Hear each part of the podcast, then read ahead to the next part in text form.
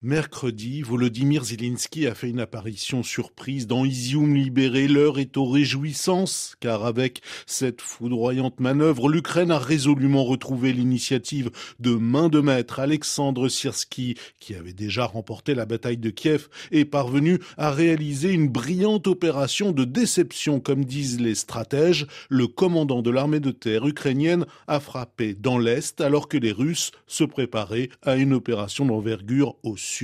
Que Moscou se soit fait duper est un échec colossal pour son renseignement militaire, martel Dimitri Minik, chercheur à l'Institut français des relations internationales. C'est le renseignement militaire qui est en cause. C'est lui qui n'a pas su prévoir la contre-offensive de l'Ukraine.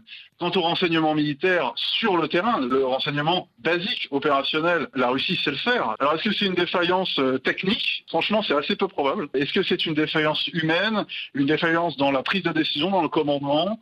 Dans l'évaluation des informations et du renseignement. C'est probablement plus ça, malgré leurs très bons renseignements souvent, les agents du KGB prenaient des décisions euh, d'abord et avant tout basées sur leurs croyances. Et là, on pourrait se retrouver avec la même problématique, c'est-à-dire un commandement qui refuse de voir cette réalité à cause d'une volonté euh, probablement indirecte de nier la réalité. Des signaux faibles auraient dû alerter l'aviation russe, mais cette aviation a toujours été mal employée, point de Vincent Touré, spécialiste de la culture stratégique russe à l'Université de Montréal. Vous avez une force aérienne qui, de base, était dans un rôle marginalisé par rapport à la manœuvre terrestre.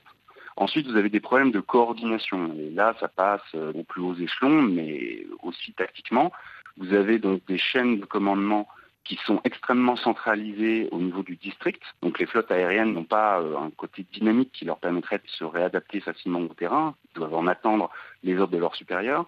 Et au plus près des troupes, vous avez un manque de personnel de coordination air-sol. Et enfin, euh, c'est la survie encore de la défense antiaérienne ukrainienne donc qui se retrouvent avec une opposition qui elle est intelligente et qui les met en difficulté et qui donc contribue en fait à une sorte d'auto-neutralisation et d'inhibition très marquée en fait de la flotte aérienne. Moscou, qui a déjà perdu le tiers de ses effectifs engagés au début de la guerre, subit donc un échec d'autant plus cuisant qu'il illustre une nouvelle fois les faiblesses chroniques de son armée qui il y a peu était encore considérée comme l'une des plus puissantes au monde.